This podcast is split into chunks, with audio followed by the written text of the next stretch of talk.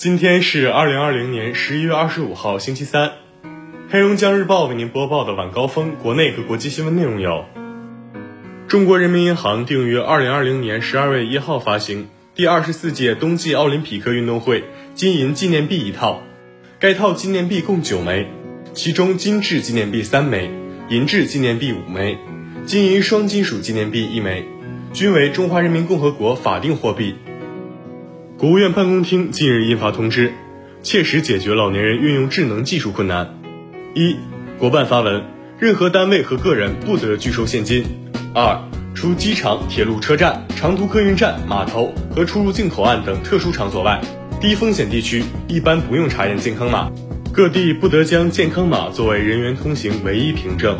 三、在各类日常生活场景中，必须保留老年人熟悉的传统服务方式。保障在运用智能技术方面遇到困难的老年人的基本需求。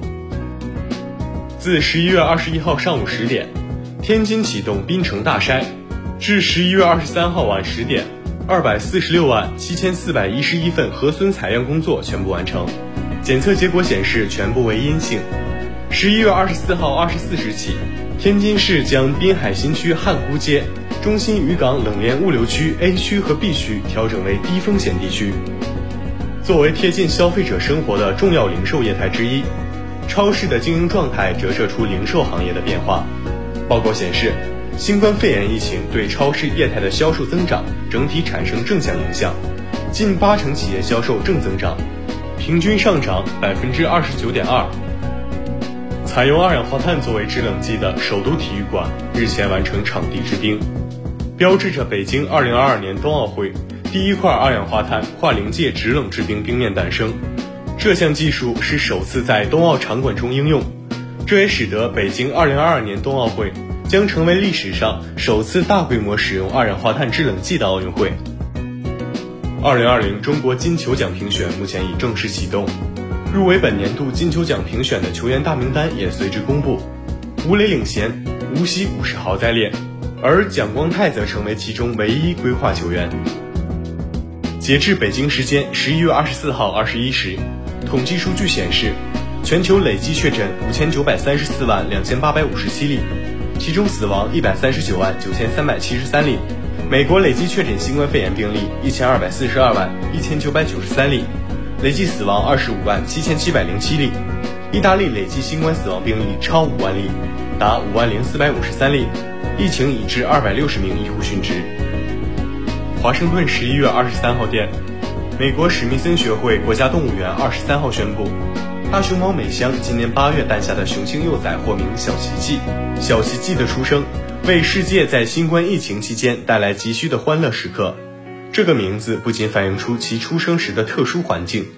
也在庆祝为保护大熊猫所进行的合作。英国牛津疫苗二十三号公布第三期临床试验结果，该疫苗在调整至适当剂量后，有效率可高达百分之九十。英国政府已预定牛津疫苗达一亿剂，足够五千万人接种。日本前首相安倍晋三涉嫌挪用公款一事，在日本持续引发舆论关注。东京地检署特搜部认为，安倍及其后援会或挪用约八百万日元的政治资金用于举办宴会。对此，安倍表示。自己已知晓因资金问题而遭检方突击调查一事，将全面配合调查。韩国教育部于二十号宣布，韩国高中明年下半学年将增设两门人工智能主题选修课：人工智能初级课程和人工智能数学基础。然后将于二零二五年前进入幼儿园、小学和初中。闪电是引发森林火灾的原因之一。澳大利亚国立大学近日发布公报说。包括该高校研究人员在内的一个国际团队开发的一种牵引激光束技术，有望在未来控制闪电路径，以降低闪电引发森林火灾的风险。据路透社消息，当地时间十一月二十四号，印度电子和信息技术部发布命令，禁止访问四十三款移动应用程序。被阻止访问的移动应用程序包括阿里卖家、牵牛工作台、全球速卖通等。这四十三款应用程序多数来自中国。据不完全统计，中国公司 APP 在印度累计被禁用量超过两百款。今天的黑龙江日报晚高峰国内和国际新闻就是这些。编辑杨欣欣，我是程奇，感谢收听。